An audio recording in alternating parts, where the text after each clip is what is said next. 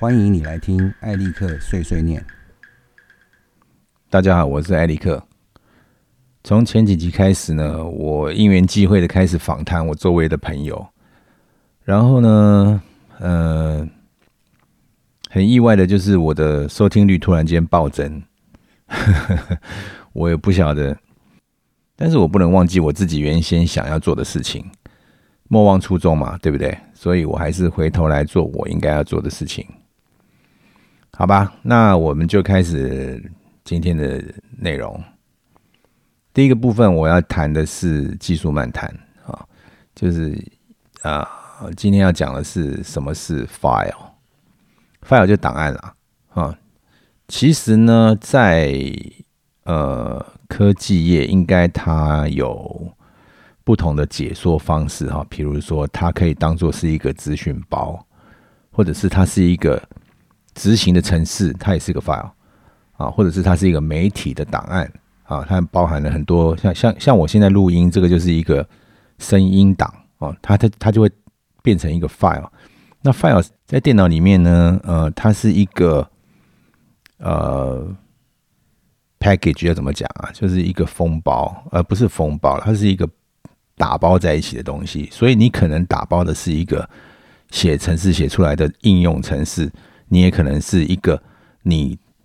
制作的资讯的程式，啊，比如说你做了一个 Word 档，那它储存的时候，它会储存一个档案，那个档案就是呃你所制作的这个资讯，哈，所以我们档案要分清楚啊，我们在处理的档案它是什么样的类型，OK？那么我为什么要讲这个东西呢？因为我觉得大部分的人好像都把档案当做同一样东西。嗯，事实上，在这个档案的性别啊，不是性别啦，就是性质上它是有差异的。所以，当你知道这个档案它是个执行程式，你不会拿它来读取啊，那你会执行它。好，所以每一个商用软体，他们都会用自己的方式去做他们自己的档案格式啊，比如说 Photoshop，他会做。啊，PSD 那 PSD 就专属 Photoshop 啊，除非有有人去解读 PSD 它的执行方式，要不然你其他软体是打不开的啊。那像这种，因为 PSD 它的啊存在的历史已经非常悠久了，所以现在你要用其他的城市来打开 PSD 也不是什么难事了哈。但是因为你它是一个啊 Adobe 私有的这个。档案，所以你用别的别的人用用他们理解的方式去解读这个 PSD，往往会有一些资讯他没有办法读得到。那这个就会造成，比如说位错位啊、大小不一样啊等等啊、字形不同啊等等这个问题啊。像这种问题在 Word 啊、在 Excel 啊、在 PowerPoint 啊啊，苹果的这个呃 Keynote 啊啊什么 Numbers 啊，通通都会发生这种事情。OK。OK，所以大家要知道档案它是什么样的东西。好，那我现在讲为什么我要讲这个东西？因为我们通常在制作的时候，啊，比如说摄影机摄影机所产生出来的档案，这个档案它其实是一个媒体资讯包。OK，那它是怎么产生的？它应该要用什么样的应用程式来读取？这个应该大家要先做功课，所以你不会用不对的东西去做。读取或写入的动作，啊，这样比较不会出乱子啦。这这是这这是一个很基本的东西。我但是我觉得好像，嗯，常常会听到有错误的使用，然后就造成一些遗憾哈。那我觉得这种东西是啊，你先把你要用的档案搞清楚，大概这种事情就不会再发生了嘛。啊，这个是很基础的事情，我觉得大家都应该知道了哈。接下来呢，就是要讲什么是 metadata 啊，metadata 这个东西其实非常重要，尤其是今天啊，尤其是现在二零二零年啊，其实 metadata 它它出现由来已早了，非常非常久以前它就就出现了。比如说哈，我们在早期的时候，在这个嗯某一个音乐档案，然后它就一定有版权，对不对？那你怎么知道它是什么版权？它的版权就是放在 metadata，metadata 是一个用来描述档案的档案，很讨厌哈。那为什么要有这个东西呢？其实它是一个呃，帮助你不用用手去纸笔去写下来的一种记录方式。它是给你方便哈。像早期我们像这个写了一个文章，用你用 Word 写了一个文章，它会告诉你说：“哎，你要不要写你的版权？比如说作者是谁啊，标题是什么，这是什么书啊，多少页啊，什么的。”它有一些版权的声明。那那个版权声明存在哪里呢？存在这个档案的附档里面，哈，附加档案里面。那这个附加档案是干什么的呢？储存 metadata。OK，那我为什么说现在这个 metadata 特别重要呢？因为 metadata 已经被广泛使用哈，尤其是它被纳入了这个硬体的里面。比如说，我们现在在拍照或者拍影片的时候啊，我们都会有一个小档案，告诉你光圈啊、镜头啊、哪个摄影机的形式啊，这个档案啊，它叫做 EXIF 啊。所以我们知道 metadata 它其实会有用呃不同的形式存在。啊，比如说我们用的 XML，它其实也是一种 metadata，呃，那么 metadata 长得什么样子呢？基本上我们看，呃，如果你有用过 Excel 或者是用过苹果的 Numbers，你会看到它是有一个这个格子状的这个资料库嘛，所以你可以定义哪一格是什么东西。但是它跟 Excel 或者是 Numbers 不一样的地方在哪里呢？meta 呃 metadata 的这种格式它是固定的。也就是说，你在这边写的资料啊，比如说你是写这一栏是要写标题，它就是标题；这一栏是写 time code，它就是 time code；这样写长度，它就是长度。所以 metadata 在应用上面，它的栏位是固定的。也因此哈，我们可以解释为什么你在使用 XML 的时候，它有第几版、第几版，比如说二版、三版、四版、五版。OK，Final Cut Pro Ten 为什么它出来的 XML 别人比较难读？因为它用的是六版本六啊，所以他们在格式格子在内容上面是有一些差异的。至于为这个 XML 呢，我们等一下再来讲哈。好，那么另外一件事情哈，就是 metadata 呢也可以隐藏一些东西，去告诉软体你怎么去看这个档案啊。比方说我们在用这个 Red，Red 它就有。一大堆 camera 的 metadata，你可以决定它的 ISO 是多少，你可以决定它的呃色温是多少 Kelvin 哈，比如说你三千两百度、五千六百度，它这些 metadata 它它是存在里面。如果你是入弱档，你这些 metadata 在啊特定的软体里面，你是可以读取而且可以更改的。也就是说，它这是给你方便哈，让你去操控这个影像的档案。那这些 metadata 呢，就能够影响你的影像呈现的方式啊。这个不是只有 Red 当初这就是不是只有 Red 在做这件事情哈。在早先的时候，这个 Canon 他们也有把这个 metadata 放在副档里面，去告诉这个，就是说他拍摄的这个相机拍摄进来的这个影像档案呢，它是有。呃，大致上的设定，但是你细部的这种，比比比如说 profile 啊，还是说你增加了什么滤镜，它是存储储存在 metadata 里面的啊。因为这些格式是固定，所以你每次看到的时候，它会，或者是说它还可以在，比如说在这个 Lightroom 啊，还是什么软体，可以解读这些 meta 地方，然后做修正。好，所以 metadata 其实在影像做啊这个工作上面是非常重要。那同样的哈，在音乐软体上面，它也是有这样的应用哈。所以 metadata 其实是非常重要的一件事情哈。那么再讲一下这个，我们经常在后期常常听说，就是比如说你要剪接平台要跨到效果部门，或者是你剪接平台要丢到调调光部门，那我剪接完的东西，我要怎么样去跟特效部门的软体跟这个调光软体去？这个交换呢，就是会用 XML 哈。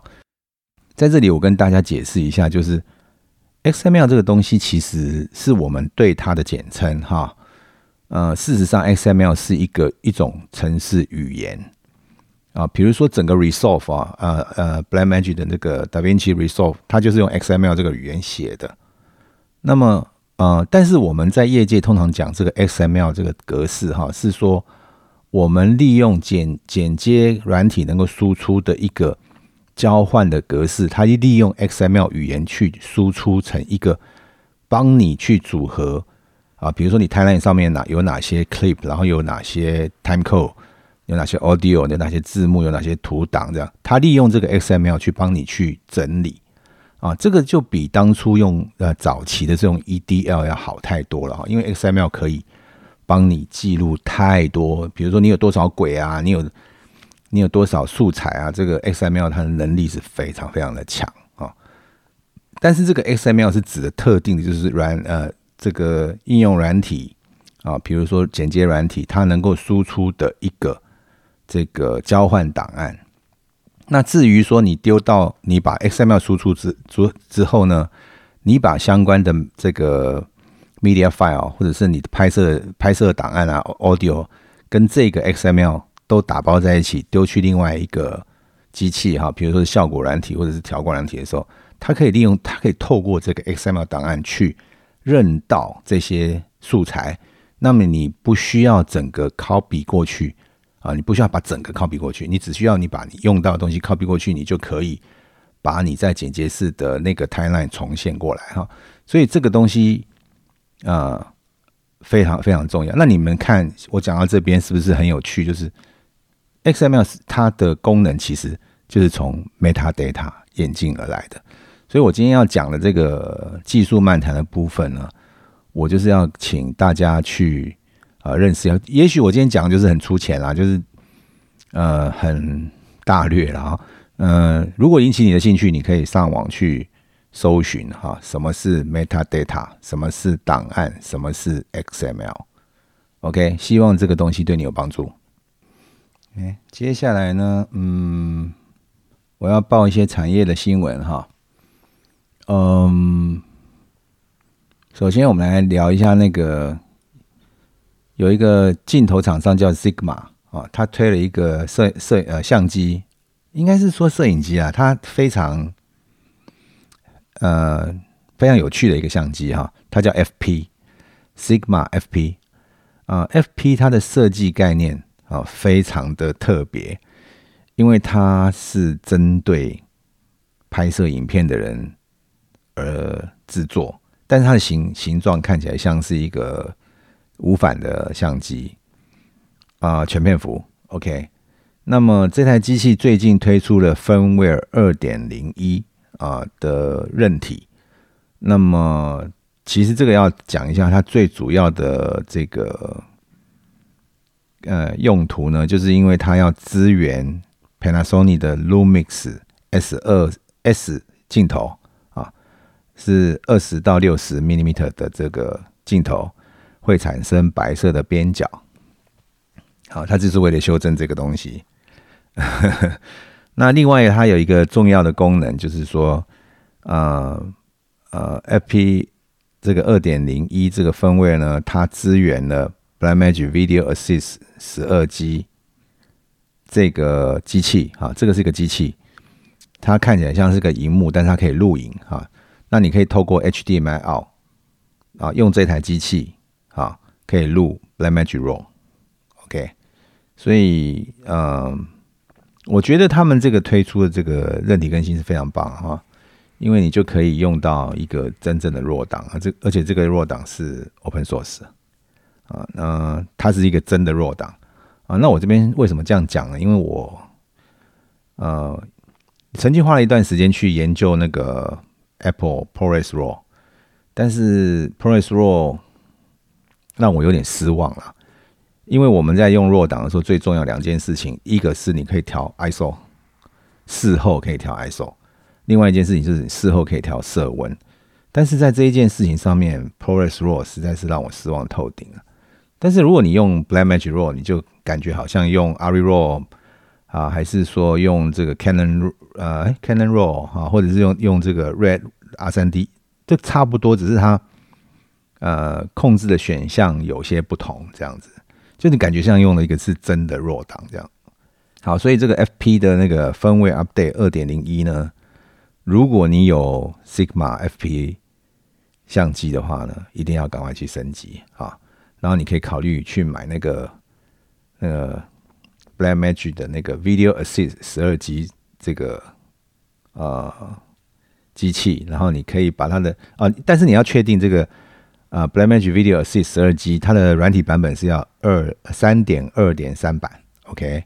那他们两个就会搭配起来，你就可以利用外部录影就可以录 Blackmagic Raw 了哈。这跟那个嗯 Atmos Ninja。是有有一些差别的，OK，好，那详细的东西我不谈了啦，因为这个只是一个新闻而已，我不是特别要去谈那个东西哈。好，嗯，下个新闻就是，呃，Canon 的 R5、R6 的那个 firmware 一点一点零推出了，他们主要的目的是要改善过热控制，但是坏消息哈，就是有人有国外的这个。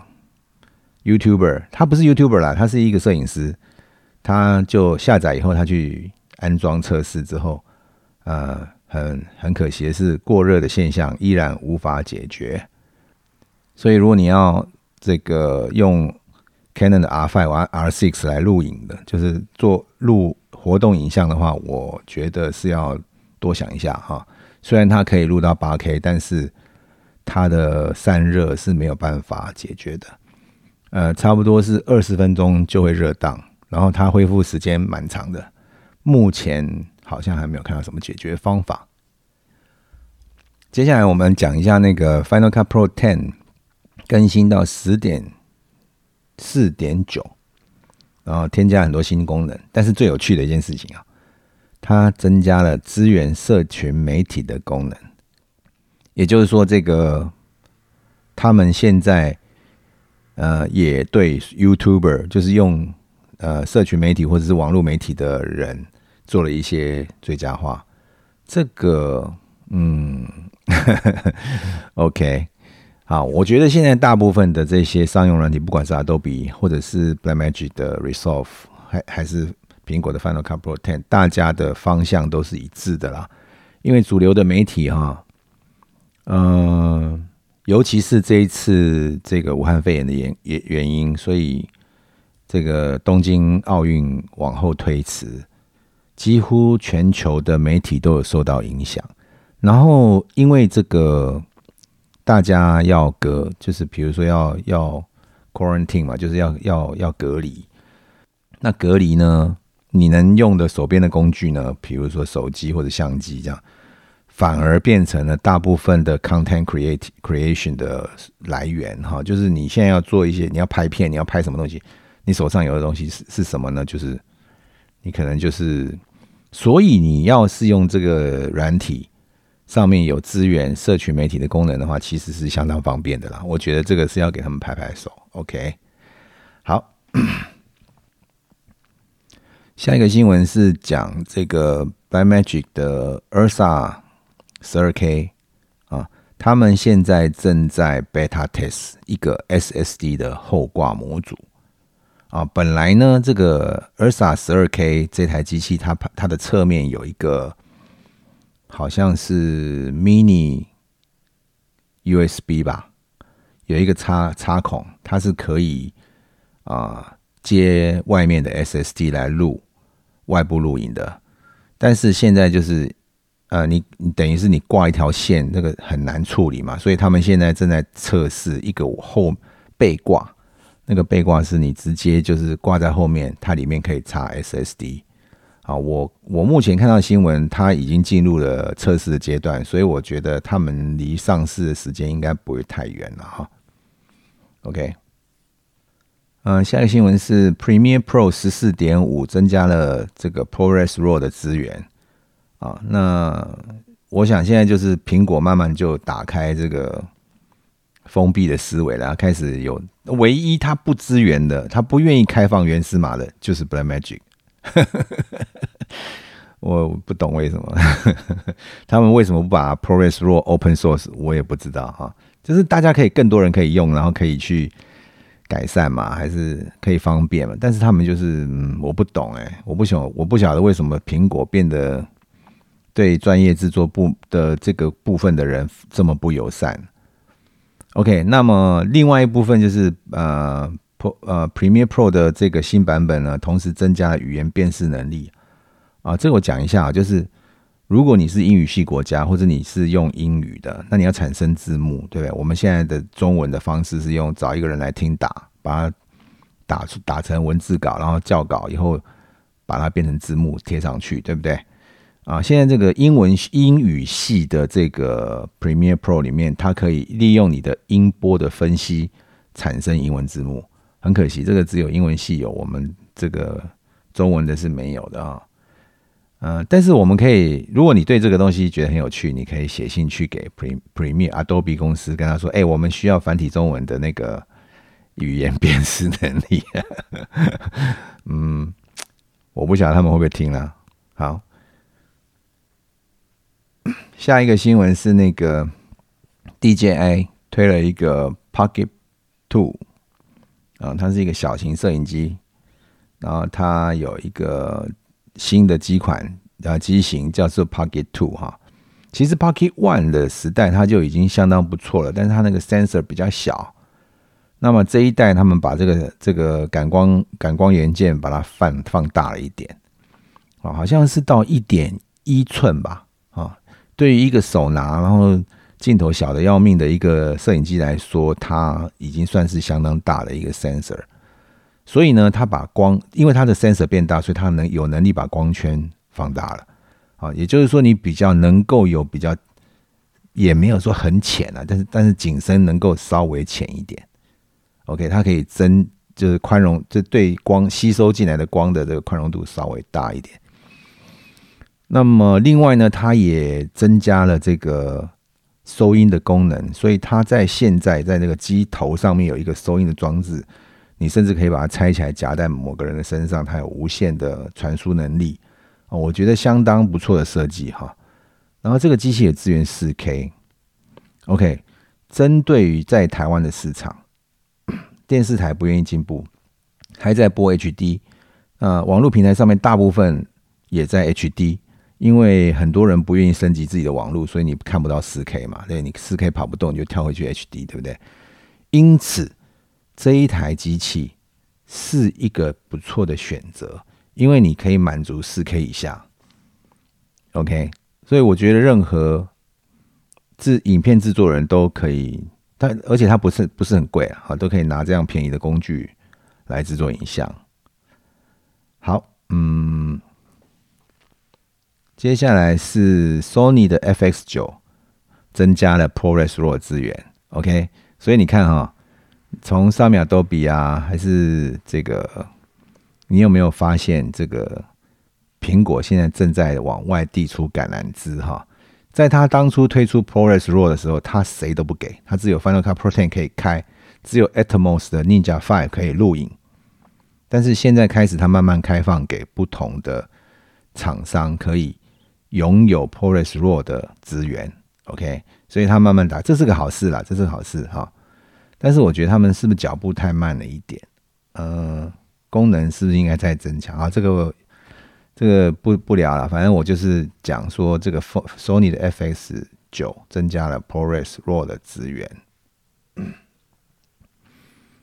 呃，另外一个消息是，呃，Ari 最近推出了一个。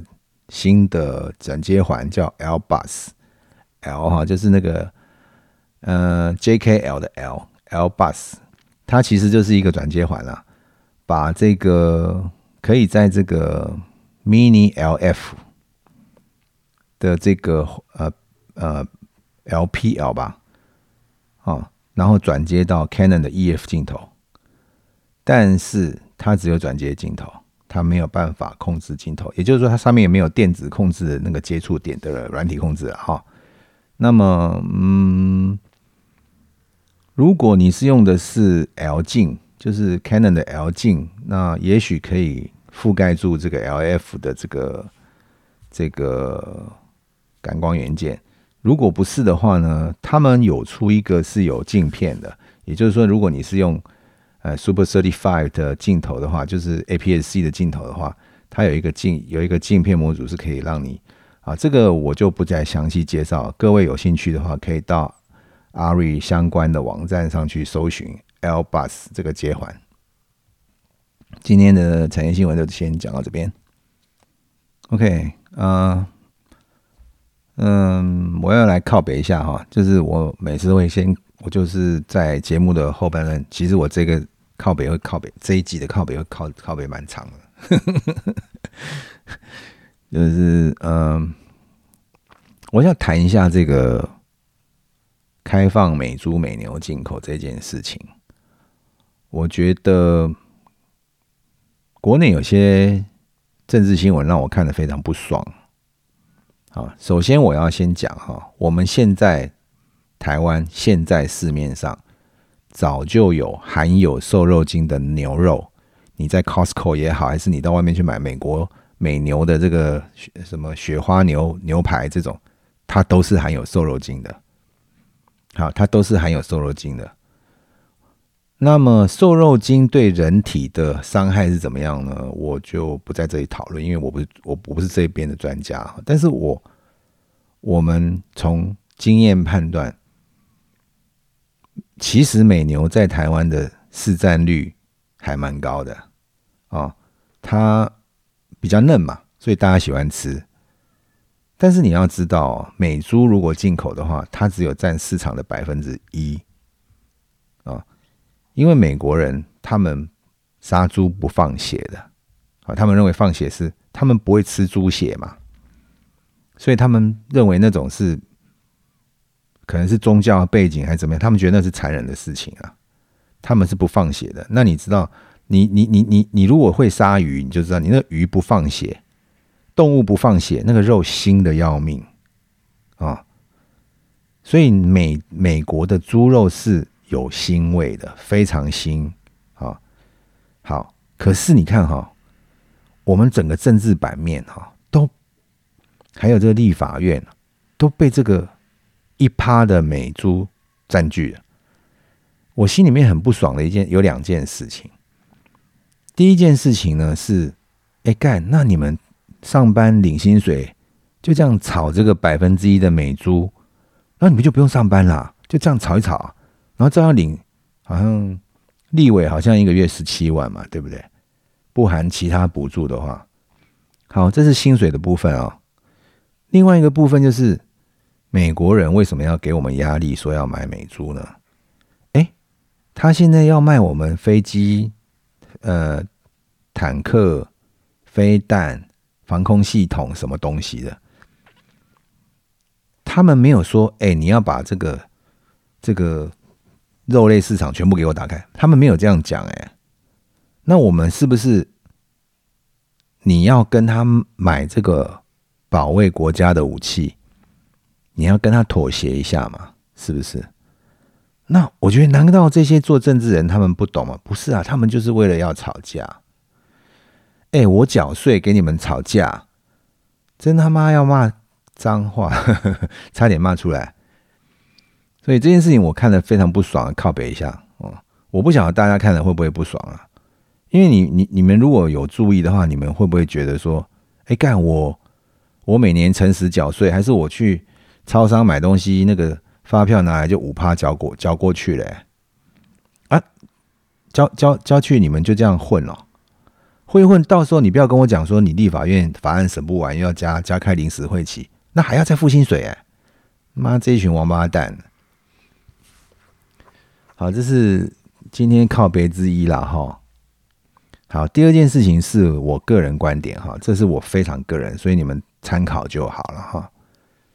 嗯，其实我有听其他的 podcaster，哈，其中有一个就是百灵果 news，嗯，百灵果现在好像是台湾收听率最高的 podcast，呃，podcaster，嗯，他们。我觉得有点问题啊！为什么说呢？百灵果 news 大概会挑三到四则新闻吧，啊，然后他们百灵果其实这是一个英文字，叫百灵果啊。百灵果的意思就是 bi，就是比如说你是双性恋叫 bisexual，那是双的意思哈。百灵果就是两个语言嘛，language 嘛，百灵果。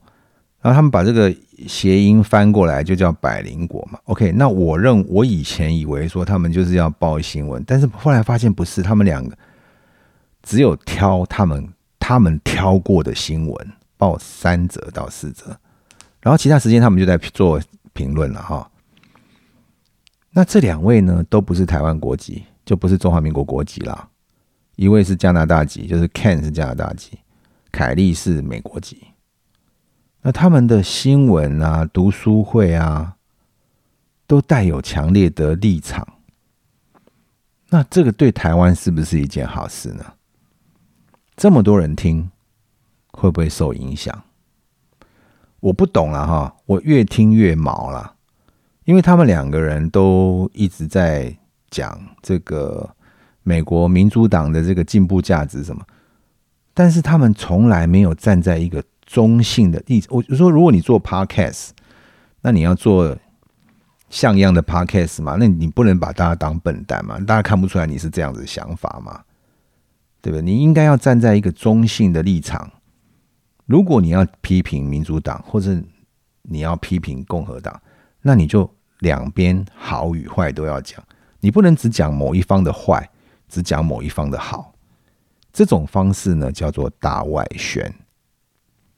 OK，或许是台湾人都太压抑了，碰到一个百无禁忌的女主持人，不不怕说在公共承这个场合承认说自己用过很多屌，这个很新鲜啊哈，看听起来很好笑，可是这个跟他们做节目的内容是两回事。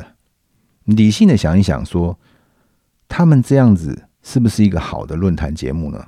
我觉得他们差得远呢，因为你。没有一个天平嘛，你没有把这个我们中国人讲嘛，事情要知两头嘛，对不对？你碰到有两个人有纠纷，当然是 A 问问 B 问问，你才知道两方立场是什么啊。你不能老是只讲一边，然后说一边是进步价值啊。那民主党如果是进步价值的话，你怎么解释当初这个呃？克林顿的白水案，就是希拉蕊跟克林顿有白水案，就是房地产啊，有一些脏钱跑来跑去。你怎么解释拜登他儿子在中国还是乌克兰这个？哎，那你不是进步价值吗？你怎么去做这种贪污腐败的事情呢？但是这些事情他们不谈呢，他们只讲说这个这个川普摸那个女生的私处，难道拜登那个搂小女生不是问题吗？或是现在这个杭特拜登，他就是他是可能是这个性解放者了，我不懂了。这这这这就算是他个人的，你也要拿出来讲啊，因为他是他做的事情跟他老爹在当副总统的时候有相关，这个事情应该要拿出来讲，让大家来公平嘛，不是说用呃好像在推销，因因为这种东西基本上就跟中共在做大外宣没两样嘛。他要造成一种舆论啊，那么如果不同意他们，他们就喊黑粉。那你不是说你是最自由开放的 podcast 吗？那为什么人家有不同意见你就变黑粉了呢？啊，所以你们可以看，就是我是这样认为了哈，就是这个不是跟柯文哲一样吗？你同意柯文哲就是就是进步价值，你不同意就是就是柯黑。你不能接受科黑，那你出来搞什么政治啊？靠背啊！那我觉得哈，这个节目它最主要的观众来源是台湾，他是不是应该站在台湾的立场上，而不是针对他们个人喜好去鼓吹？因为我不管是怎么样哈，如果台湾发生任何事情，因为大家被你洗脑，然后站到一个某个边边的角落，如果台湾发生事情，中共喊打，这两位都可以买机票回国哎，那这些台湾支持他的粉丝怎么办呢？当然了，他们会想说靠呗，我我爱台湾，我一定会在台湾怎么样怎么样讲，大家都会讲啦。真正发生事情的时候会不会走？这是一个问号嘛，对不对？所以我觉得这个，嗯，现在是个新媒体时代了哈。以前这个，哎，这要怎么讲呢？以前这种就是我们在一个传统媒体里面，我们可以看到这个传统媒体的风格有风骨啊，哦，比如说半报人的风骨啊，还是说，比如说在美国有这个 Water Cronkite 啊，大家都会信任啊。现在这个时代是一个不信任的时代，我希望大家都抱着一个不信任的时代，因为任何人都可能是收了钱做大外宣的人物啊。比如说那个范奇斐，我也觉得他很有问题啊。为什么民主党就是进步的价值呢？可不可以跟我跟跟我们解释一下，而不是由你来判断这些东西都有问题哈？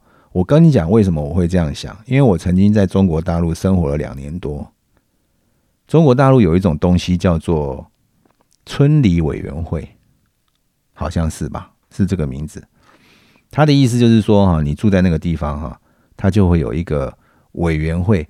那委员会干嘛呢？他不是里长哦，他是要监控这个住在这边的任何一个人的言行举止。啊，你这个人讲话有没有问题？啊，政治思想有没有问题？就是一个大的监视网，那整个中国就是一个情报为中心的这个监，就是秘密警察，整个就是老百姓也是秘密警察。那执行单位呢，有的是由警察来执行，警察不能执行呢，就找流氓叫城管嘛。所以我想这个大家都应该听过了。那我现在发现台湾是不是慢慢也要进入这种有城管，然后还是有，比如说统促党嘛，城管嘛。那一这个这个村里委员会这种粉黑会不会造成这种现象啊？然后这些这些讲这个进步所谓进步价值的人，是不是把这这个台湾这种我们原来就是一个开放社会啊，互相爱彼此，或者是对方看我们会看对方不顺眼，会会互相干掉这种台湾良好的风气，变成那种很讨厌的中国的那种风气呢？每个人都要互相监视。每个人都要互相检举，然后啊，你有检举就给你好处。那我我又不是一只白老鼠，我我又不是他妈的被实验的猴子。OK，所以我今天讲到这个东西，其实是我个人的立场啊，大家也自己去判断，或者你自己去找你的那个资源去求证这些事情。但是我觉得像是百灵果这样子做法是非常不妥当的。好，这是我今天的政治靠背。好，那夯不啷当就是一个人讲话嘛，比较 没什么内容，所以今天的节目就到这边好了。就我们下集再见哦，拜拜。